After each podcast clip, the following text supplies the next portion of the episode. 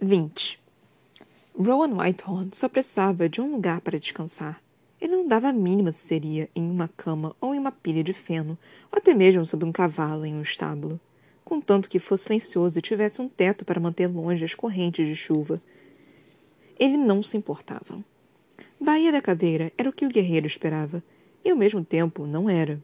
Prédios em ruínas, pintados de todas as cores, mas na maioria abandonados e rachados, fervilhavam conforme os residentes puxavam varais para dentro e fechavam janelas para se proteger da chuva que perseguia Rowan e Dorian na entrada do porto minutos antes. Encapuzados e cobertos com mantos, ninguém fizera perguntas aos dois depois que o férico dera cinco cobres ao mestre do cais. O, o suficiente para que ficasse de boca fechada, mas não o bastante para evitar que os potenciais ladrões que monitoravam o cais o seguissem. Dorian já mencionara duas vezes que não tinha certeza de como o guerreiro ainda estava de pé. Sinceramente, Ron também não. Ele se permitira cochilar apenas horas por vez durante os últimos dias. A exaustão pairava, constantemente o fazendo perder o controle sobre a magia e a concentração. Quando não estivera dobrando os ventos para que impulsionassem o barco pelas vibrantes águas mornas do arquipélago das Ilhas Mortas, o férico ficara planando alto a fim de se certificar de que inimigos não se aproximavam não vira nenhum. Apenas oceano turquesa e areias brancas, salpicadas de pedras vulcânicas escuras. Tudo isso farfalhava a densa folhagem esmeralda sobre as ilhas montanhosas que se estendiam até onde os olhos de um falcão podiam ver. Trovão ressoou sobre Baía da Caveira, e o mar turquesa, além do porto, pareceu brilhar mais forte, como se um relâmpago distante tivesse iluminado todo o oceano. Ao longe do cais, um bar pintado de cobalto permanecia pouco vigiado, mesmo com a tempestade que caía sobre eles. O dragão marinho, o quartel-general de Rolf, batizado em homenagem ao navio do pirata, segundo os relatórios de Aileen. Ron pensou em seguir direto para lá, fingindo não passarem de dois viajantes perdidos em busca de abrigo da tempestade. Mas ele e o jovem rei haviam escolhido outro caminho durante as muitas horas em que cumprira a promessa de ensinar Dorian sobre magia. Trabalharam por apenas minutos por vez, pois seria inútil se o rapaz destruísse o barquinho caso o poder fugisse do controle. Então fizeram exercícios com gelo, conjurando uma bola de gelo na palma da mão e deixando que derretesse. Diversas vezes. Mesmo agora, parado como uma pedra em meia corrente de pessoas que disparavam para se proteger da fúria da tempestade, o rei contraía e relaxava os dedos, deixando que Rowan fizesse o trabalho pelos dois conforme olhava pela baía em forma de ferradura até a corrente colossal estendida na entrada, no momento sob a superfície. Quebra-navios. Era como a corrente se chamava. Coberta de cracas e envolta em algas, se conectava a duas torres de vigia, uma de cada lado da baía, nas quais guardas erguiam e desciam a corrente para permitir que navios saíssem, ou para manter navios do lado de dentro até que tivessem pago as pesadas taxas. Os dois tiveram sorte pela corrente já ter sido abaixada em antecipação à tempestade. Pois o plano de se anunciarem seria calmo, diplomático. E precisaria ser mesmo, considerando que da última vez que Alien colocara os pés em Baía da Caveira, dois anos antes, ela destruíra aquela corrente. Depois derrubara uma das torres de vigia, que já fora reconstruída. Rolf, ao que parecia, acrescentara uma torre irmã do outro lado da baía desde então, além de acabar com metade da cidade. Fora isso, também inutilizara os lemes de todos os navios no porto, inclusive o do estimado navio de Rolf, o dragão marinho. Ron não ficara surpreso, mas ao ver a totalidade da confusão que Aren provocara. Pelos deuses! Então o anúncio da chegada de Dorian seria o oposto. Eles ocupariam quartos em uma estalagem respeitável, então pediriam uma audiência com Rolf, adequada e dignamente. Relâmpago brilhou, e o guerreiro agilmente verificou a rua adiante, segurando o capuz com a mão para evitar que o vento lhe revelasse a herança férica. Uma estalagem pintada de esmeralda ficava do outro lado do quarteirão. A placa emoldurada em ouro batia ao vento incontrolável.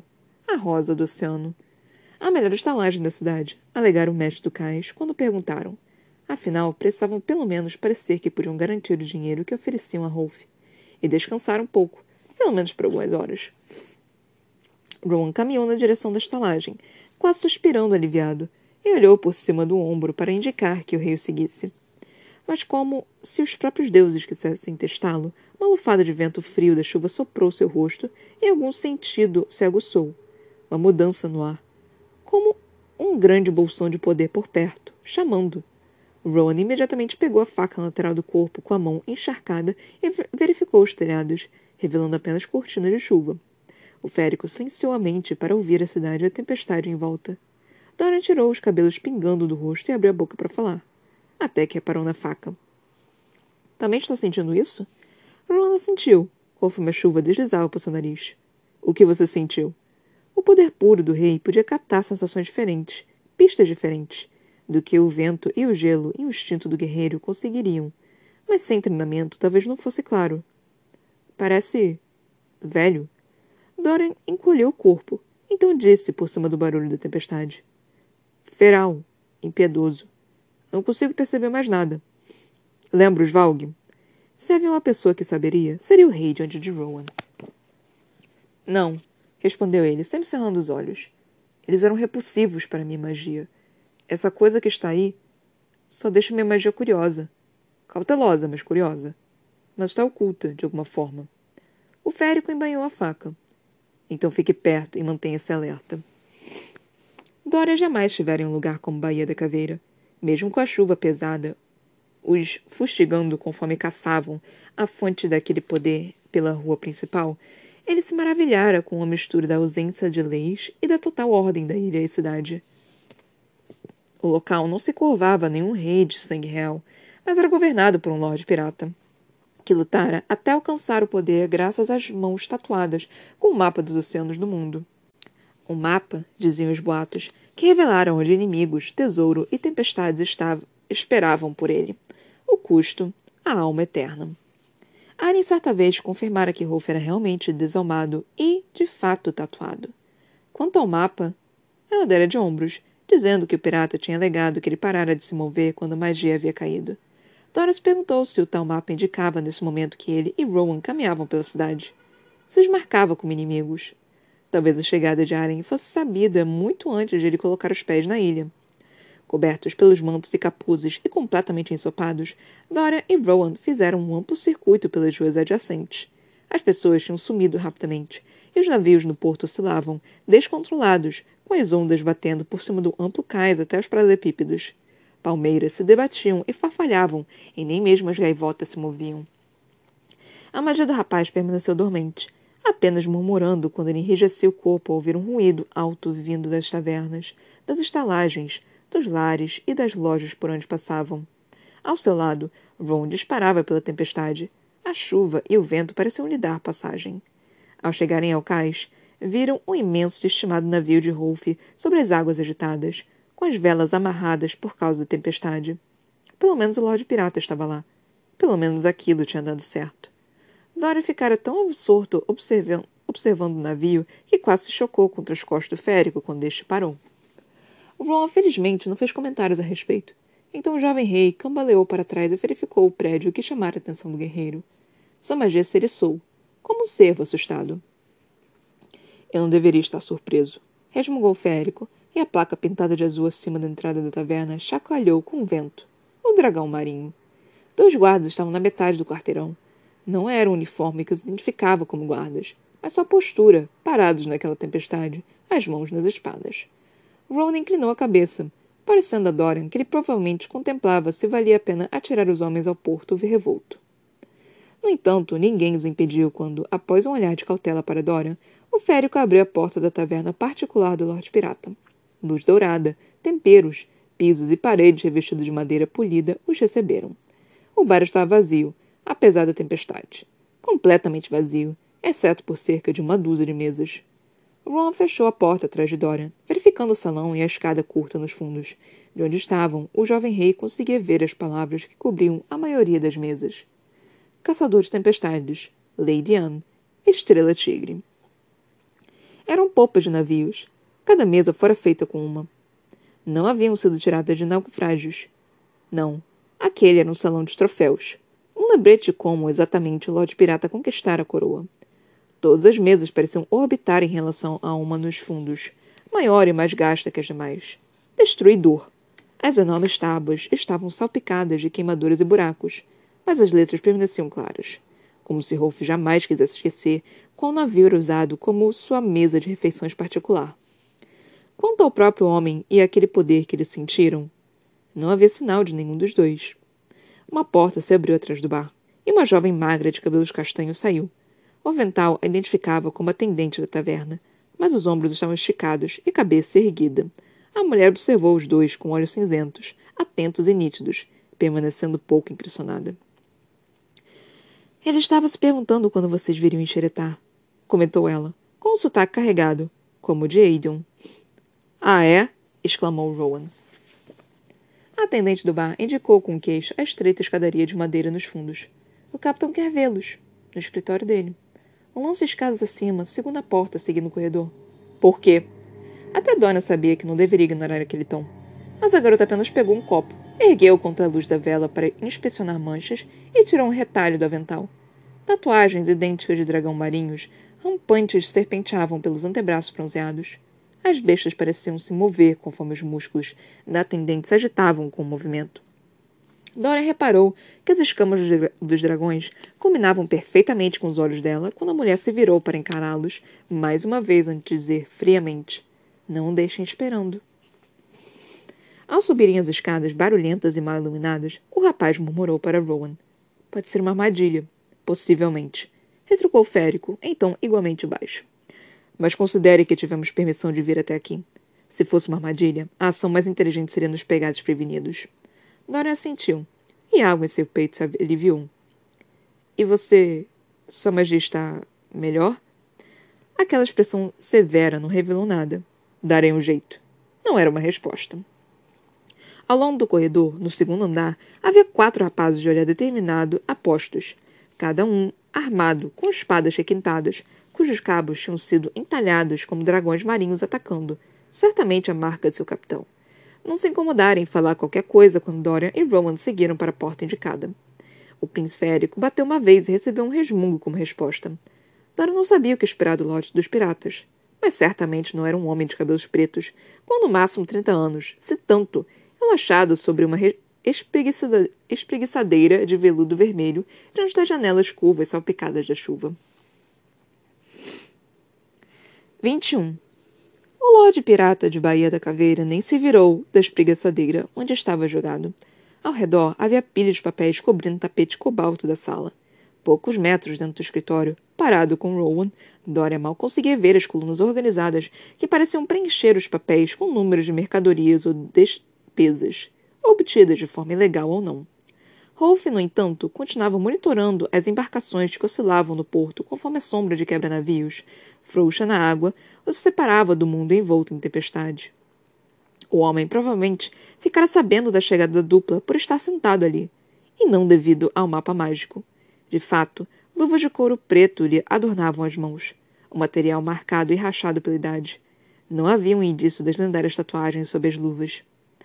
Rowan não se moveu, mal piscou ao observar o capitão e o escritório, o próprio Dorian tinha participado de manobras políticas suficientes para reconhecer a utilidade do silêncio. O poder de quem falava primeiro. O poder em fazer alguém esperar. A chuva martelando as janelas e os pingos abafados das roupas encharcadas dos dois no tapete em fragalhos preenchiam o silêncio.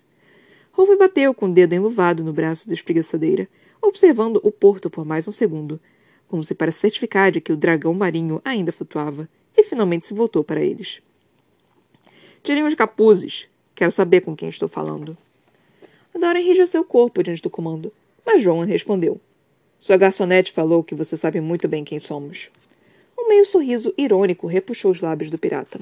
O canto superior esquerdo era marcado por uma pequena cicatriz. Esperava que Aren não fosse responsável por ela. Minha atendente fala demais. Então por que a manter? É uma bela visão. O que é difícil de encontrar por aqui respondeu ele, colocando-se de pé.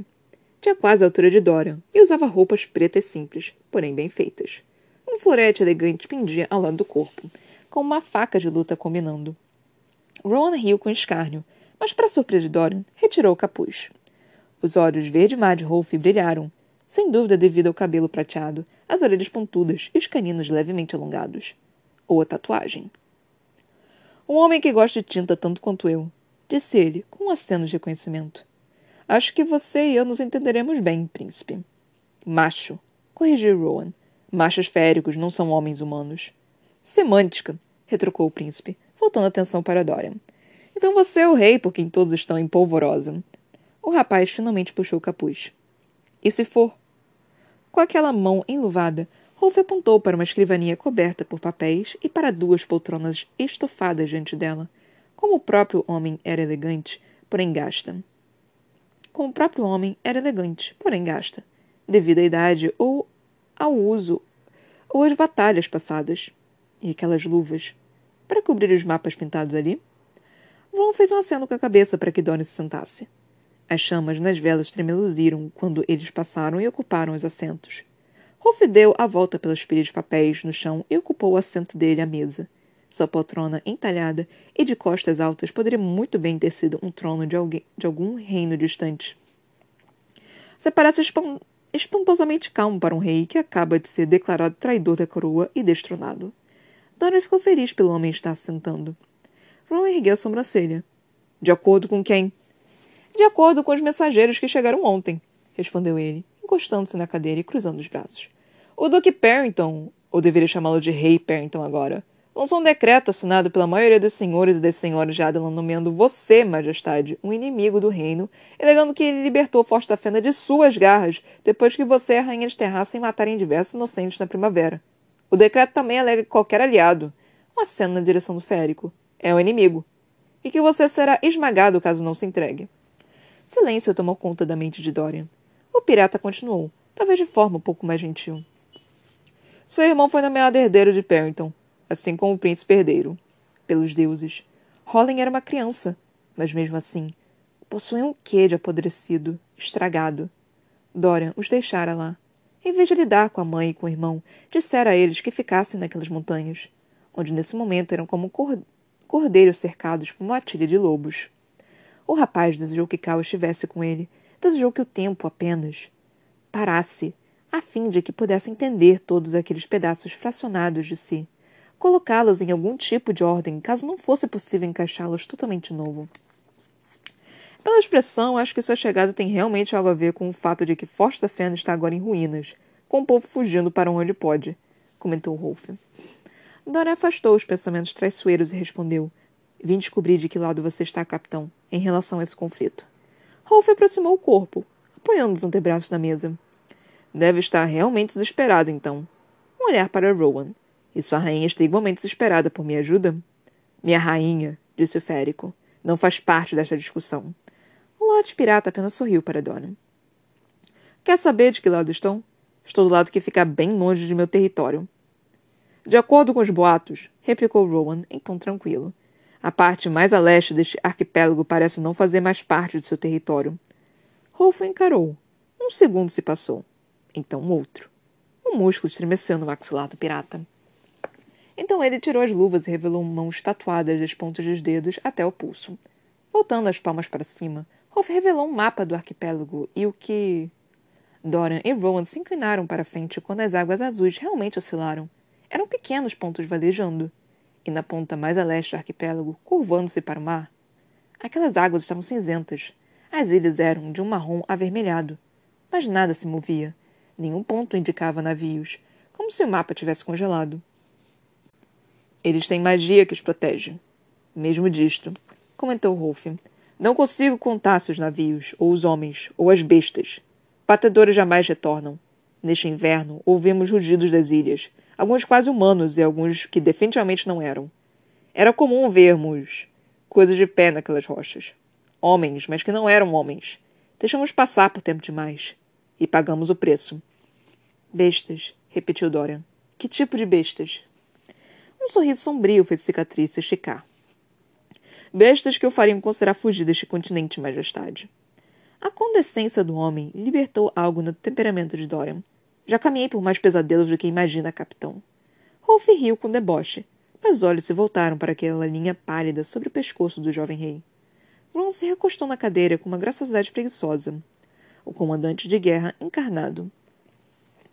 Deve ter uma trégua consistente, então, se ainda está posicionado aqui com um mínimo de navios no porto. Rolf apenas calçou as luvas gastas. Minha frota precisa piratear um pouco de vez em quando, sabe? Contas para pagar e tal. Tenho certeza. Principalmente quando emprega quatro guardas para vigiarem seu corredor. Dora entendeu a linha de pensamento do férico e comentou. Não senti cheiro de valgue na cidade. Não. O que quer que fosse aquele poder, tinha se extinguido. Isso é porque, interrompeu Rolf, matamos a maioria deles. Vento chacoalhou as janelas, borrifando-os com chuva. E quanto aos quatro homens do corredor? São tudo que restou de minha tripulação. Graças à batalha que tivemos no início desta primavera para reivindicar a ilha depois que o general de Perrington a roubou de nós. Dora xingou baixinho e com crueldade. O capitão assentiu. Mas sou novamente o Lorde Pirata da Baía da Caveira, e se as ilhas a leste são até onde Morat pretende ir, então Perrington e suas bestas podem ficar com elas. O fim mal passa de cavernas e rochas mesmo. Que tipo de bestas? perguntou Dorian de novo. Os olhos verdes claros de Rolf ficaram sombrios. Serpentes marinhas. Bruxas governam os céus com serpentes saladas. Mas estas águas agora estão tomadas por bestas criadas para batalha naval. Corrupções desprezíveis de um tipo antigo. Imagine uma criatura com a metade do tamanho de um navio de primeira linha, mais rápida que um golfinho de corrida, e os danos que pode causar com os dentes, as garras e uma cauda envenenada tão grande quanto um mastro. Pior, se matar um de seus filhotes cruéis, os adultos a caçam até o fim do mundo. O homem deu de ombros. Então, Majestade, descobrirá que não tenho interesse em perturbar as Ilhas Leste se eles não me incomodarem mais. Não tenho interesse em fazer nada além de continuar a lucrar com meus negócios. Com uma das mãos, ele indicou distraidamente os papéis empalhados. Espalhados. Dorian conteve a língua. A oferta que planejava fazer. Seus cofres pertenciam a Morat agora. O jovem duvidava de que corsários fossem se voluntariar com base em crédito. Von lhe lançou um olhar que dizia o mesmo. Precisariam de outro caminho para conquistar o pirata para a causa deles, então. Dora observou o escritório. O gosto era relativamente requintado, mas tão pouco não estava desgastado. A cidade quase em ruínas ao redor. Os quatro sobreviventes da tripulação. A forma como Rolf olhara para aquela linha branca no pescoço de Dorian. Ron abriu a boca, mas foi o jovem rei quem falou. Não foram apenas mortos os membros de sua tripulação. Alguns foram levados, não foram? Os olhos verde mar de Rolf ficaram gélidos. Capturados, assim como os outros, e levados para as Ilhas Mortas, insistiu Dorian. Usados para obter informações a respeito de como e onde atacar você. A única forma de libertá-los quando eram enviados de volta, com demônios vestindo seus corpos, era decapitá-los. Queimá-los. Eles usavam anéis ou colares, capitão? Perguntou Rowan, tom áspero. A garganta do homem oscilou uma vez. Depois de um longo momento, ele respondeu: Anéis. Disseram que haviam sido libertados, mas não eram os homens que. Um gesto com a cabeça. Demônios. Sussurrou Rolf, como se isso explicasse algo. Foi isso que ele colocou neles. Então Rowan contou ao pirata sobre os Valg e seus príncipes e também sobre Erwan, o último rei Valg. Até mesmo Rolf teve o bom senso de parecer perturbado quando o guerreiro concluiu. Ele abandonou o disfarce de Pennington. É apenas Erwan agora. Rei Erwan, aparentemente. Os olhos do Lorde Pirata se voltaram de novo para o pescoço de Dorian, e foi difícil não tocar a cicatriz ali. Como sobreviveu? Até cortamos os anéis, mas meus homens não estavam mais lá. O jovem balançou a cabeça.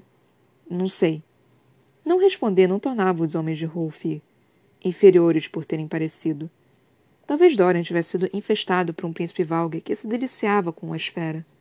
O capitão pegou um pedaço de papel na mesa, lendo de novo por um segundo como se fosse uma simples distração enquanto pensava. Por fim, falou. Varrer o que sobrou deles das ilhas mortas não vai ajudar merda alguma contra o poder de Morat. Não, replicou Rowan. Mas, se controlarmos o arquipélago, podemos usar estas ilhas para travar uma batalha pelos mares enquanto atacamos por terra. Podemos usar estas ilhas para brigar frotas de outros reinos, outros continentes. Minha mão está. Minha mão está atualmente no continente sul, em Antica mesmo, acrescentou Dora. Ele os convencerá a mandar uma frota. Cal não faria menos por ele, por Adalan. Nenhum virá, retorquiu Rolf. Não vieram dez anos antes, certamente não virão agora. Observando Rowan, ele concluiu com um leve risinho, principalmente não com as últimas notícias. Doran decidiu que aquilo não acabaria bem quando Ron perguntou inexpressivo. Que notícias? O Lorde Pirata não respondeu. Em vez disso, ficou analisando a baía tempestuosa ou o que quer que lhe atiçasse o interesse lá fora. Tinham sido meses difíceis para um homem, percebeu Dorian. Alguém agarrado àquele lugar por pura arrogância e força de vontade. E todos aqueles meses abaixo, reunindo dos destroços de navios conquistados. quando os inimigos circundavam esperando uma chance de se vingar. Rowan abriu a boca, sem dúvida, para, para exigir uma resposta, no momento que Rolf bateu três vezes com o pé calçado em bota nas tábuas gastas do chão. Uma batida em resposta soou na parede. Silêncio caiu. Considerando o ódio do pirata pelos Valg, Doran duvidava de que Morat estivesse prestes a fechar o cerco uma, com uma armadilha. Mas ele mergulhou mais profundamente na magia ao ver passos no fim do corredor. Pela expressão contida no rosto tatuado ao lado, o rapaz sabia que vão fazer o mesmo. Principalmente porque Dorian sentiu a própria magia se voltar para o interior da, ma da magia do príncipe Érico, como fizeram naquele dia com Aileen, no alto do castelo de vidro. Os passos pararam do lado de fora do escritório, e de novo aquela pulsação de magia estranha e poderosa se ergueu. A mão de Rowan desceu, posicionando-se a uma distância casual da faca de caça na coxa. Dora se, se concentrou na expressão e reuniu fileiras e fragmentos da magia. Gelo lhe queimou as palmas das mãos quando a porta do escritório se abriu. Dois machos de cabelos dourados surgiram. Grunhido de Rowan reverberou pelas tábuas do piso e pelos pés do jovem rei, conforme observou os músculos, as orelhas pontudas, as bocas abertas que revelavam caninos alongados. Os dois estranhos, a fonte daquele poder, eram féricos. Aquele, com olhos pretos como a noite e um sorriso torto, olhou Rowan de cima a baixo e falou: Eu gostava de seu cabelo mais longo. Uma daga enterrada na parede, a não menos de três centímetros da orelha, da orelha do macho, foi a única resposta do príncipe férico. 22. Dorian não viu Rowan atirar a daga até a lâmina se chocar contra a parede de madeira, o cabo ainda oscilando com o impacto. Mas o macho de olhos pretos e pele cor de bronze, tão bonito que o jovem rei chegou a piscar, Deu um risinho para a arma que estremeceu ao lado da própria cabeça. Essa mira de merda também estava ruim assim quando cortou o próprio cabelo? O outro macho, bronzeado, de olhos amarelados, com um tipo de quietude constante, ergueu as mãos largas e tatuadas. Rowan, abaixe as armas. Não estamos aqui atrás de você. Pois já havia mais armas nas mãos do guerreiro. Dora nem mesmo ouvira ficar de pé. Que dirá sacar as espadas ou o elegante machado que segurava na outra mão? A magia do jovem rei se contorcia nas veias enquanto ele estudava os dois estranhos. Aí estão vocês, cantava ela. Sozinha com Rowan, a magia de Doran tinha se acostumado ao assombroso abismo de poder do príncipe Érico, mas com três daqueles machos juntos, antigos, poderosos e primitivos. Era um redemoinho próprio. Podiam destruir aquela cidade sem nem tentar. E se perguntou se Rolf tinha ideia disso. Imagino que se conheçam, comentou Lord Pirata sarcasticamente. O macho sério, de olhos dourados, assentiu. Vestia roupas claras, bem parecidas com aquelas que Ron gostava. Tecido eficiente em camadas adequadas para a batalha. Uma faixa de tatuagens pretas circundava o pescoço musculoso. O estômago de Dorian se revirou. De longe, poderia muito bem ser outro tipo de colar preto. Gabriel e Fenris costumavam trabalhar comigo, respondeu Rowan, contido. Os olhos verde-mar de Rolf percorreram todos eles, observando, considerando. Fenris, Gabriel. Dora conhecia os nomes. O príncipe Érico os mencionara durante a viagem até ali. Dois membros de sua equipe. Eles têm um juramento de sangue com Maeve, como eu costumava ter, explicou Rowan a Dorian. O que significava que agiam por ordens da rainha. E se Maeve enviara não um, mas dois tenentes para aquele continente, quando Lorcan já estava lá? Rowan embainhou as armas, mas perguntou entre dentes. Que negócios tem com Rolf? Dora libertou a magia dentro de si. E ela se aconchegou no centro do rei, com um pedaço solto de fita. Rolf gesticulou com a mão para os dois machos. São os portadores de notícias que lhe prometi. Entre outras coisas. E estávamos prestes a nos sentar para almoçar, comentou Fenris, aqueles olhos castanhos dançando. Vamos? Sem esperar por uma resposta, ele voltou para o corredor e saiu andando. O tatuado, Gabriel, suspirou baixinho.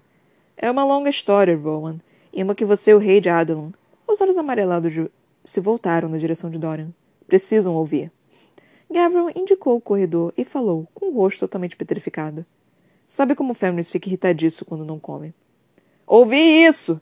gritou uma voz masculina grave do corredor. Dorian conteve o sorriso, observando Rowan à espera de uma reação. Mas o príncipe Érico somente assentiu para Gabriel em uma ordem silenciosa para que tomassem a dianteira. Nenhum deles, nem mesmo Rolf, falou ao descerem para o salão principal. A atendente do bar saíra. Apenas copos reluzentes atrás do balcão indicava que ela estivera ali. E, de fato, já atacando uma tigela fumegante no que cheirava peixe ensopado, Fenris os aguardava à mesa dos fundos. Gabriel se sentou ao lado, levando a tigela quase cheia e tra a transbordar um pouco com o movimento da mesa, e disse a Rowan, que havia parado a meio caminho do salão. Ela. O guerreiro férico pausou, como se medisse as palavras e como Rowan reagiria se a pergunta fosse mal feita.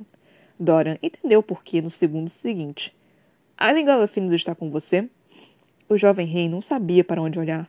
Para os guerreiros à mesa, para Rowan ao lado ou para Rolf, cujas sobrancelhas se ergueram conforme ele se inclinou sobre o corrimão da escada, sem saber que a rainha era sua grande inimiga. Rowan balançou a cabeça uma vez, com um movimento ágil e de corte. Minha rainha não está em nossa companhia. Fernes ergueu as sobrancelhas, mas continuou devorando a refeição. O casaco cinza desabotoado revelava o peito moreno e musculoso despontado pelo decote da camisa branca. Bordado dourado bordado dourado estrelava pelas lapelas do casaco. O único sinal de riqueza ali. Dora não sabia muito bem o que acontecera na última primavera com a equipe do Férico, mas. Obviamente não tinha se despedido muito bem. Pelo menos não da parte de Rowan. Gabriel levantou para puxar duas cadeiras, mais próximas de saída, reparou Dorian. Talvez ele fosse o guerreiro que mantinha a paz entre os membros da equipe. Rowan não avançou na direção das cadeiras. Era tão fácil esquecer que o príncipe tinha séculos de experiência com cortes estrangeiras, que entrara e saíra de guerras, com aqueles machos. No entanto, sem se incomodar com burocracias, ele disse: Desembuche logo a porcaria da notícia. Fenris e Gabriel trocaram olhares. O primeiro apenas revirou os olhos e gesticulou com a colher para que o companheiro falasse. A armada de Maeve veleja para este continente. Dora ficou feliz por não ter nada no estômago. As palavras de Ron soaram guturais quando ele perguntou: Aquela vadia vai se aliar a Morat? Ele disparou o que Dorian considerou a definição de um olhar gélido para Rolf. Você vai se aliar a ela? Não, respondeu Gabriel imparcialmente. Lord Pirata, para crédito próprio, apenas deu de ombros. Já disse, não quero tomar parte nesta guerra.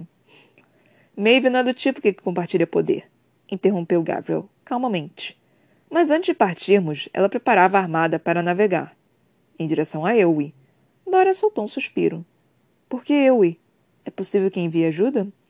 Pelo olhar de Rowan, o jovem percebeu que ele já estava catalogando e marcando, analisando o que sabia sobre a antiga rainha, sobre Ewi e sobre como aquilo se encaixava com todo o resto. Dorian tentou controlar o coração acelerado, sabendo que provavelmente podiam ouvir a mudança de ritmo. Fenris apoiou a colher. Duvido que mande ajuda para alguém pelo menos não no que diz respeito a este continente. E, de novo, ela não nos disse os motivos específicos. Sempre dizia, replicou Rowan. Maeve nunca reteve informações como essa. Os olhos escuros de Fenris brilharam. Isso foi antes de você humilhar ao abandoná-la por Aileen do Fogo Selvagem. E antes de Lorcan abandoná-la também. Ela não confia em nenhum de nós agora. Ewe. Maeve devia saber como o reino era querido por Aileen. Mas lançar uma armada, Devia haver algo lá, alguma coisa que valesse o esforço. Dorian repassou todas as lições que tinha recebido, todos os livros que lera sobre o reino, mas nada chamou sua atenção. Maeve não pode acreditar que conseguirá conquistar Ewe, que conseguirá conquistar Ewe, pelo menos não por um extenso período de tempo, não sem levar todos os seus exércitos e deixar o próprio reino indefeso, comentou Rowan. Mas talvez aquilo desgastasse Erawan, mesmo que o custo da invasão de Maeve fosse alto. Novamente, repetiu Fenris. Não sabemos detalhes. Só contamos a ele. Uma indicação com o queixo na direção de Rolf, que ainda estava recostado contra o corrimão com os braços cruzados, como um aviso de cortesia, entre outras coisas. Dora reparou que Rowan não perguntou se teriam estendido aquela cortesia a eles caso não estivessem ali, ou o que eram exatamente aquelas outras coisas. Em vez disso, o príncipe Érico disse a Rolf: Preciso enviar mensagens. Imediatamente. O pirata observou as mãos enluvadas. Por que se incomodar? O destinário não vai chegar em breve? O quê? Dora se preparou para o temperamento que fervilhava no tom de voz de Rowan. Rolf sorriu. Dizem os boatos que Aren Galafino destruiu o general Narok e seus soldados em Wendling, e que realizou isso com um príncipe Érico ao lado. Impressionante. Rowan exibiu os caninos. E aonde quer chegar, capitão? Só quero saber se Sua Majestade, Rainha do Fogo, Espero uma grande comemoração ao chegar. Dora duvidava de que Rolf fosse gostar muito do outro título de Aileen. assassina de Adelan. O grunhido do príncipe férico saiu baixinho. De novo, ela não vem para cá. Ah, não? Quer dizer que o amante da rainha resgata o rei de Adelan e, em vez de levá-lo para o norte, o traz aqui? E isso não significa que, de alguma forma, seria seu anfitrião em breve? Ao mencionar amante, Ron lançou um olhar letal para Fenris. O macho, realmente não havia outro modo de descrevê-lo, apenas deu de ombros. Mas Rowan disse ao Lord Pirata. Ela me pediu para trazer o rei Dorian aqui e persuadi-lo a se juntar à nossa causa.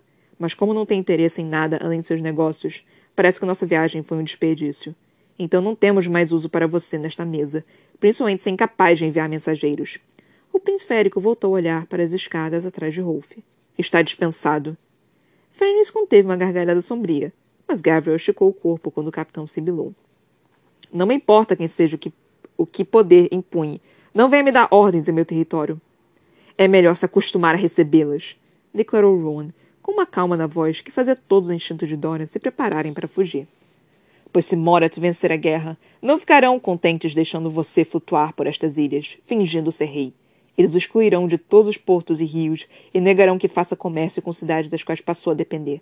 Quem serão seus compradores quando não restar ninguém para adquirir suas mercadorias? Duvido que Maeve vá se incomodar ou sequer se lembre de você. Se estas ilhas forem saqueadas, velejaremos para outras. E outras. Os mares são meu santuário, mas nas ondas sempre seremos livres, argumentou Rolf. Dificilmente chamaria-se em tocar na taverna com medo de assassinos valgue de ser livre. As mãos enluvadas do pirata se flexionaram e se abriram, e Dora se perguntou se o capitão ia pegar o florete na lateral do corpo. Mas, em vez disso, ele disse a Fenris e Gabriel. Nos encontraremos aqui amanhã às onze horas. Ao voltar a olhar para Rowan, ele ficou severo. Mande quantas malditas mensagens quiser. Pode ficar até sua rainha chegar, e não tenho dúvida de que ela virá. E quando isso acontecer, ouvirei o que a lendária Aileen Galafinius tem a dizer pessoalmente. Até lá, deu fora. Com o queixo, Rolf indicou Gabriel e Fenris. Podem conversar com os príncipes na porcaria das próprias acomodações. O homem saiu pisando duro até a porta da frente, escancarando-a e revelando uma parede de chuva, assim como os quatro homens, que eram jovens, porém fortes, e permaneciam no cais ensopado. As mãos deles dispararam para as armas, mas Rolf não fez menção de convocá-los. Apenas apontou para a porta. Rowan encarou com raiva por um momento. Então disse aos antigos companheiros: Vamos. Eles não eram burros para discutir.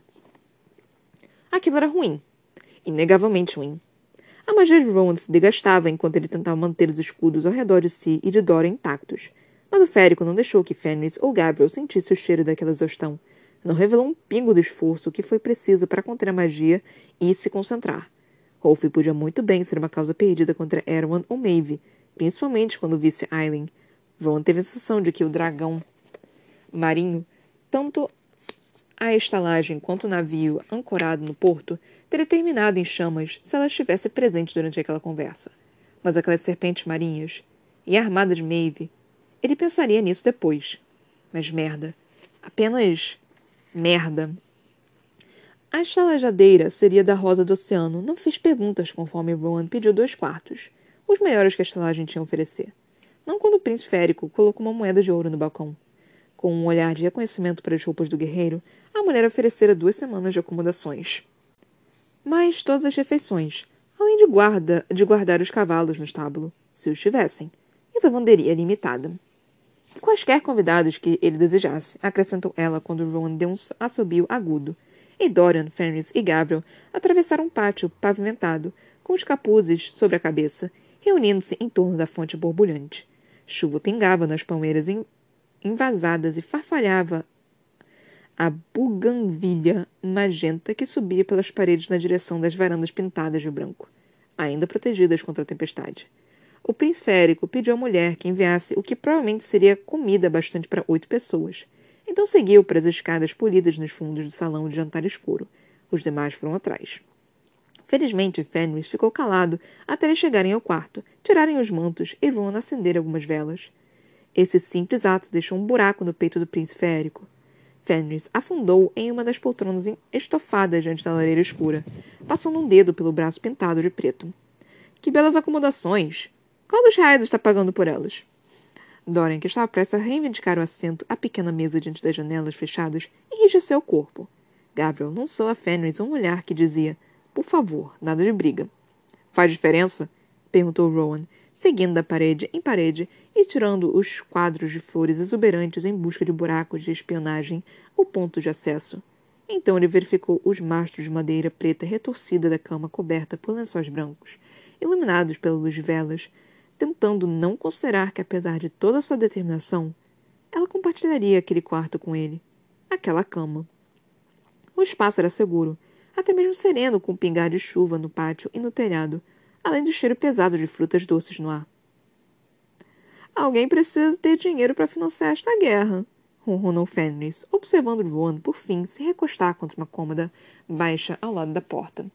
Embora talvez, considerando o decreto de ontem de Morat, você se mude para acomodações mais econômicas. Bem, isso dizia bastante do que Fenris e Gabriel sabiam a respeito do decreto de Erawan sobre Dorian e seus aliados. Preocupe-se com seus problemas, Fenris, disse. O férico soltou um riso de escárnio, brincando com um pequeno caixa de cabelos dourados em sua nuca. Como você quer consegue andar com tanto aço pelo corpo, Whitehorn? Sempre foi um mistério para mim. Como ninguém jamais cortou sua língua apenas para que cale a boca também sempre foi um mistério para mim. Rebateu Rowan, tranquilamente. Uma risada afiada. Já me disseram que é a minha melhor qualidade. Pelo menos é o que as mulheres pensam. Uma risada baixa escapou de Dora. O primeiro som do tipo que Rowan testemunhava. Rowan apoiou as mãos na cômoda. Como mantiveram seus cheiros ocultos? Os olhos amarelos de Gabriel ficaram sombrios. Um novo truque de Maeve, para nos manter quase invisíveis em uma terra que não recebe nosso tipo calorosamente. Ele indicou Dorian e Rowan com queixo, embora não pareça totalmente eficiente. É melhor os dois terem uma explicação muito boa para estar aqui, assim como para terem envolvido Rolf no que quer que isso seja, disse o príncipe férico. Conseguiu tudo o que queria, Rowan, e ainda consegue ser um babaca insensível. Lorcan ficaria orgulhoso retrucou Fenris, pausadamente. Onde está Connell? Respondeu Rowan de forma debochada, debochada, invocando o gêmeo de Fenris. O rosto de outro guerreiro ficou tenso. Onde você acha? Um de nós é sempre a âncora. Ela o dispensaria no papel de refém se você não demonstrasse seu descontentamento de forma tão óbvia. Rowan sempre achava Fenris um pé no saco.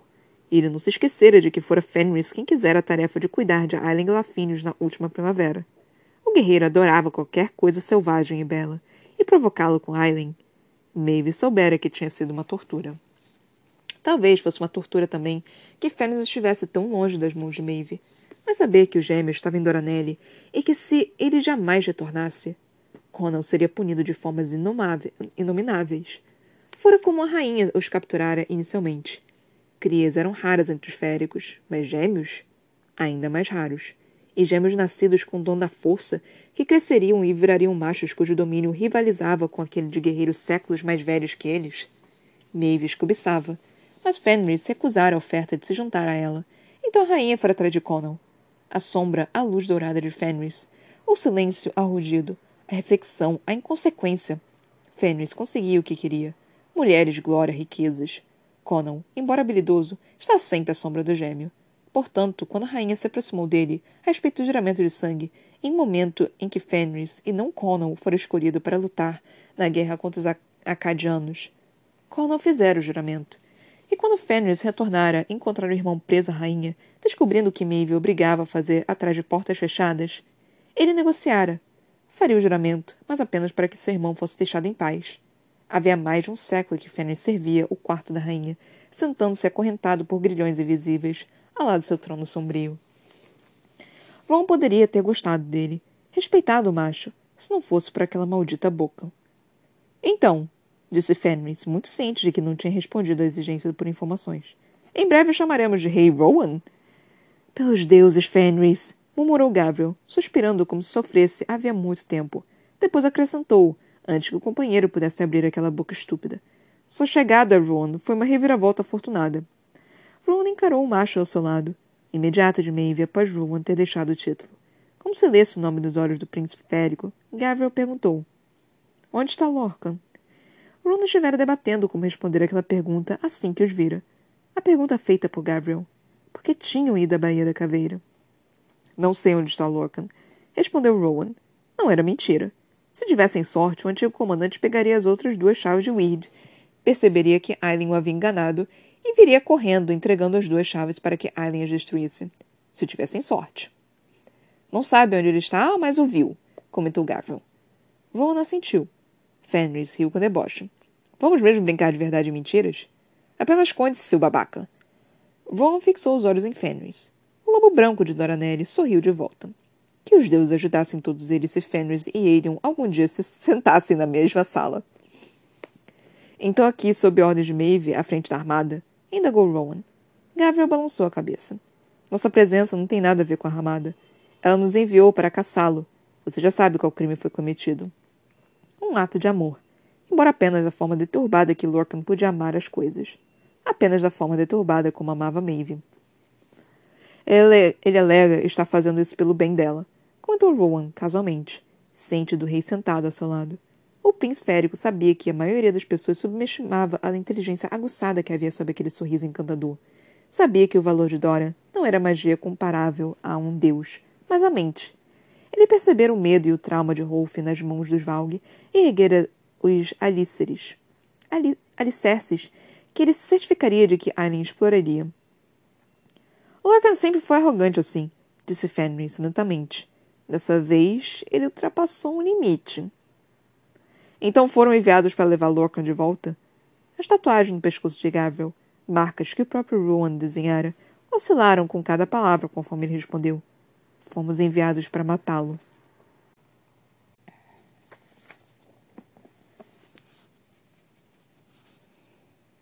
É, ok, mas 20, 21, 22, mas três capítulos lidos. Eu achei esses capítulos, de novo, bem meh. Assim, bem, bem meh. Tipo, o livro começou bem. Agora ele tá meio que paradão. Ele tá, tá tendo uns capítulos bem, bem chatinhos, assim, que eu tô meio que bó que eu tô, assim, que, eu, eu tô querendo, eu tô querendo a Aileen, para falar a verdade. Eu, eu, quero minha linda e maravilhosa Aileen. Já estamos há muitos capítulos sem Aileen. Eu, eu, eu quero minha Aileen. Cadê a Aileen, mano? Tá tão enrolando demais com a Aileen. Mas enfim, é, eu vou ficar muito assim no, no, no, livro 7, mano. Ai, puta que me pariu. Mas com o livro 7 eu vou. Eu provavelmente vou focar em um personagem e falar: Cadê esse personagem, cacete? Eu quero esse personagem! Então eu provavelmente vou ficar nesse, nesse, nesse, nesse ritmo. Eu falo nesse personagem porque eu não sei qual personagem que vai ser. Eu sei que vai ter o Cal e vai ter a. a esqueci o nome da menina. Nesrin. E, e vai ter ela. Então, eu sei que vão ter eles dois. Mas com certeza vai ter mais gente. Não tem como ser, tipo, 600 páginas só deles dois enchendo o saco. Não, não tem como. Vão ter que ter pelo menos mais dois ou três personagens ali dentro. Então, ah, vai ser mais, mais ou menos isso. Então. Eu tô, eu tô achando meio chato, gente. Ai, céus.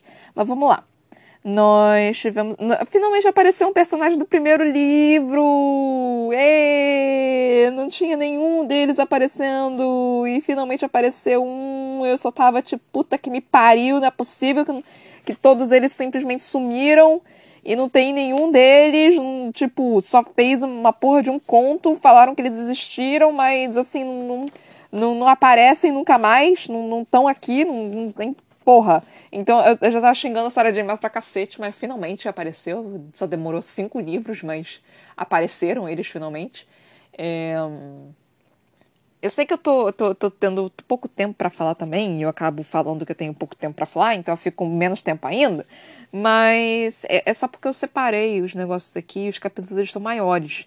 Então eu não tenho muito o que fazer. Ou eu, eu faço um, um. leio um bem pouco, que eu não sei se isso é o melhor ou eu falo bem pouco. E nesses últimos capítulos eu tô achando que eles não estão tão interessantes assim para eu poder falar bastante, né? Como eu geralmente falo pra cacete. Tem momentos que eu falo pra cacete. E é, 20 minutos eu acho que é um bom tempinho, né, pra falar. Hum, acho que é um tempinho razoável. 15 minutos pra falar é um tempinho razoável. Não é possível que vocês gostem que eu, que eu fale por 30 minutos, mesmo falando. Enfim, né, galera? Mas vamos lá. É, deixa, eu, deixa eu checar os, os capítulos, né, para saber o que falar, ver as partes mais importantes. Nós começamos aqui com o capítulo 20, que foi um capítulo que, é, quando a, a gente teve, né, um capítulo anterior que foi da, da Manon, e eu já tava tipo, ah, vai vir a, a Aileen agora, né? Começou com Rowan. Eu fiquei, ah, tá, tudo bem, eu aceito. Aí começou um negócio aqui meio que chato. Aí começou uma descrição meio que chata. Eu, puta que me pariu. Aí o, o capítulo 20 foi bem, foi bem chatinho, assim, eu nem prestei atenção. Nem, nem quis prestar atenção demais, eu só fiquei, é, tudo bem. Aí continuou com o capítulo 21. Eu fiquei, puta que me pariu, não é possível. Aí continuou, né? E aí tivemos aqui, encontramos o, o, o, o Rolf, né? Nosso maravilhoso Rolf, nosso piratão maravilhoso. É, eles começaram a conversar e, tipo, mano, eu já sabia que o Rolf ia ficar, tipo, ah, não, foda-se, vocês lutam sua guerra aqui e eu tô aqui no meu cantinho. Isso já era meio óbvio que ia acontecer. Eu, eu, já, eu já imaginava que isso iria acontecer. Rolf trabalha com informações, né? Tipo, informação é, é valiosíssimo, né, para esse tipo de situação. Então, assim, ele sabendo que estava tendo esses negócios e que Dorian aparecer e Maeve aparecer e, tipo, Rowan aparecer e Aileen Galafins ia aparecer também, ele trabalha com essas informações. Só que ele tá, mano, vocês fazem o que vocês têm que fazer, eu não vou fazer porra nenhuma, só vou, tipo, sei lá, dar acomodações para vocês, é isso aí. Aqui é, é Switzerland, aqui, aqui é. Hum, qual o nome? Eu esqueci o nome. É, aqui é Escócia. Escócia? Não, não é Escócia, não. Escócia é Scotland. É.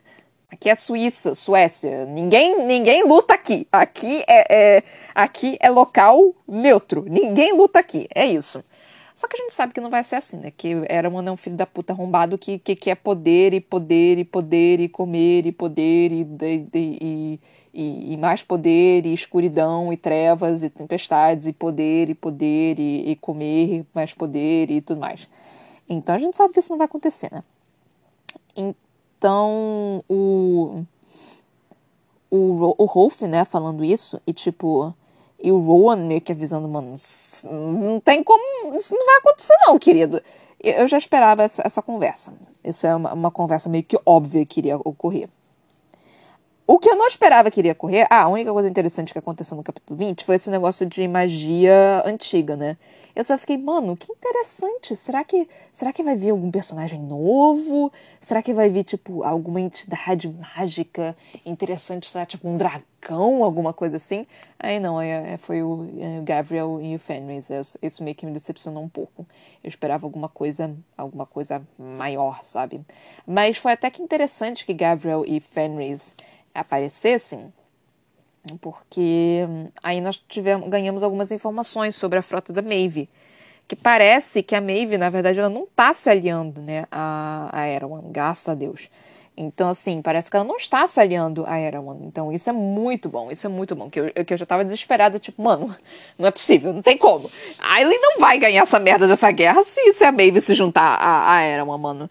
Tem bruxa, tem demônio, tem, tem dragão, tem serpente, tem, tem, tem, tem, a, tem férico, tem, tem filho de, de bruxa com, com, com demônio. Não, não, não tem como não, gente. Tá, tá, tá ficando difícil, tá? tá essa guerra tá parecendo uma, como um massacre. Tá, tá, tá, complicada a situação aí, gente. Tá, tá um bocadinho complicado demais. Então, tipo, mano, e parece que só piora, né? a gente recebe, sei lá, um raio, uma, uma luzinha ali no fim do túnel e, e tipo, é corredor polonês. Você vê a luz no fim do, do, do túnel, mas a porra do negócio te chuta, te, te cega, te, te, te puxa o seu cabelo, te arranha, te morde, é, te dá tapa. Então, porra, é, tá, tá complicado né, a situação aqui, galera. É, é impressionante, mano. Não, não, não dá, não dá. Não, não, eu não vejo uma luz no fim do túnel. A gente precisa de um milagre. A única coisa potente que tem, mano, é a Aileen e o Rowan. São esses dois arrombados. E o Dória, são esses três arrombados. É tipo a trilogia, a trilogia competente, mano. É a única coisa que tem. Mas mesmo assim, eles não podem acabar com um fucking exército inteiro. Não tem como, eles não são madra. Porra, então, tipo, tem, tem toda essa situação. Eu tô começando a entrar em desespero. Aileen, o que, que tu vai Aileen? Pelo amor de Deus. A única coisa que eu consigo ver que vai acontecer é os outros reinos falarem, tipo, não, vamos nos unir. E aí vai ser que nem. Que nem. É, teve, tem cenas de filme que isso acontece, que eu não lembro exatamente qual foi. Foi a múmia que isso aconteceu. Que, tipo, eles estavam morrendo e aí de repente aparece um, um outro reino, aí, tipo, desce todo mundo, tipo, yeah! Narnia isso aconteceu, né? Você tinha um reino e a bruxa tava, tava derrotando, né? E de repente o lá aparece com todo, todas as pessoas lá que, que foram petrificadas, aí de repente entra lá no reino e, e tem a guerra, a melhor guerra do, do negócio. E, e isso acontece em alguns em alguns filmes, né? Tipo, ah, se a gente tá perdendo, a gente não tem gente suficiente. Aí, de repente, aparece uma pessoa assim, tipo, eu trouxe reforços! Então, tipo, tem uma coisa desse tipo. Então pode ser que aconteça algo desse tipo, sei lá. Eu acho que eu tenho um berro muito alto aqui, perdão. Desculpe pelos seus ouvidos. Mas enfim. Aí nós tivemos aqui histórias interessantes, né, sobre o, o Fenris, né? É, mano, quanto mais eu ouço sobre o, o juramento de sangue do, do, do, dessas pessoas, né, dessas personagens, eu fico, mano, Maeve é uma arrombada do caralho que merece morrer. Puta que me pariu, manipulando o, o, o, gêmeos dessa forma, mano. Ai, cara, que, que arrombada da porra. Quero que ela morra. Eu quero que ela morra. Morre, demônio. Eu quero que ela morra no final. É isso que eu quero. Por favor, mate ela no final, Sarah J. Maas. Eu, eu permito. É, é que nem. Eu não consigo nem, nem ter um pingo de, de compaixão pela Maeve, sabe? Pelo Arobinho até tinha, né? Porque ele era. Ele tinha meio que uma sensualidade nele, uma coisa que, tipo, um amor distorcido, detorbido, sei lá como é que se fala é, uma coisa ali que, tipo, dava para você entender, mas, tipo, mano, você tá muito errado. Eu consigo entender, mas você tá muito errado. Eu quero que você morra. Mas eu te amo. Mas, eu quero, mas, você, mas você vai morrer. Mas, mas eu ainda gosto de você, mas você vai morrer. Então tinha uma coisa dessa. Com a Maeve, não. Com a Maeve, tá tipo, mano, só, só carregasse o cu dessa arrombada, pelo amor de Deus. Então a Maeve, eu tô assim. E Erawan, por enquanto, é um vilão que eu quero saber mais sobre ele. Eu não tenho muita coisa sobre ele, tipo a gente viu toda a façada dele, né? Faceita, não sei, eu não sei se eu estou traduzindo essas merdas corretamente. Toda a, a charada dele, né? De, de dele ser o, o Duke Parrington e tudo mais, mas eu não sei exatamente como é que era. É, é, é, era o Erwin. Me parece que, que era mais meio que uma insinuação, sabe? Não parece que era o verdadeiro. Então eu, eu tô, tô curiosa para saber mais do Erwin. Eu quero, eu quero eu quero ver mais do Erawan. É, eu, eu quero gostar do Erawan. É isso que eu tô falando. Eu quero, eu quero gostar e odiar o Erawan. É isso que eu quero que aconteça. É, então, eu tô esperando esse momento. Aí nós tivemos toda essa conversa, né, entre todos eles. E aí nós tivemos, tipo, ah, então, Lorcan fugiu, né? E aí falando a questão da sorte dele conseguir a de Weed, descobrir que a de Weed, a última de Weed dele não era real, e encontrar com a gente para que a Aileen pudesse destruir se tivesse muita sorte, né? Aí o Ron perguntando, ah, o que, que vocês vieram fazer aqui, né? Ah, fomos enviados para matá-lo. Eu, ah, que legal. Tipo, eu já esperava isso, para falar a verdade. Porque do jeito que a Maeve é, não me parece que a Maeve só ia, tipo, dar uns três tapinhas na mão do, do Lorcan e falar, menino malvado. É, mesmo, mesmo, tipo, cara, o Lorcan meio que traiu a Maeve, né? Vamos, vamos combinar, tipo, mas, mas, assim, ele não fez exatamente errado. Ele tá fazendo isso pra proteger ela. Ele, tipo, ele tá agindo por conta própria, ele tá agindo por conta própria, mas ele tá fazendo isso pra proteger ela. Então, se ela fosse realmente um ser, um ser decente, ela iria ouvi-lo, sabe? Mas estamos falando da Maeve, né? do ser humano completamente louco e conturbado e contorcido e deturbado e horrível e maluco. Eu, eu tô esperando o um momento em que é, conte a história da Maeve pra eu poder meio que ficar, porra, eu não, não consigo mais odiar ela. Eu tô esperando esse pequeno momento. É, é que nem One Piece, sabe? Em One Piece você tem um demônio de um vilão, você fala, puta que pariu, acaba com esse arrombado. Aí começa o flashback do passado dele, eu, ai, tadinho, ele não é malvado, ele só é mal compreendido. Então eu tô esperando esse momento. Porque, porra, é, é que nem One Piece essa merda. Não teve um vilão, por enquanto, que eu não, que eu não fiquei tipo, mano, esse, esse cara é um arrombado só porque ele é um arrombado mesmo. Pelo menos não que eu me lembre. É, são mais de 900 episódios, gente, me dá um desconto. Mas enfim. É meu tempo, né? Então acho que acabou, né? As falas. então, espero que amanhã eu consiga trazer mais coisas para você. Propaganda rápida. Me siga no meu canal na Twitch, Toca da Broca. Eu compro meu livro Pandora, tá na Amazon Editora Viseu, agora ele tá por R$ reais mais ou menos. Me siga no meu Instagram, Ana Brocanello, na página no Facebook, a.c.brocanello. Brocanello tem dois L's, L de livro, tá, gente? Então é isso. Até amanhã, espero eu. Espero que vocês estejam gostando do meu podcast. Espero que vocês estejam curtindo todos os episódios aqui. Tem vários livros para vocês ouvirem. E é isso, galera. Muito obrigada por terem me ouvido. Beijinhos e tchau, tchau.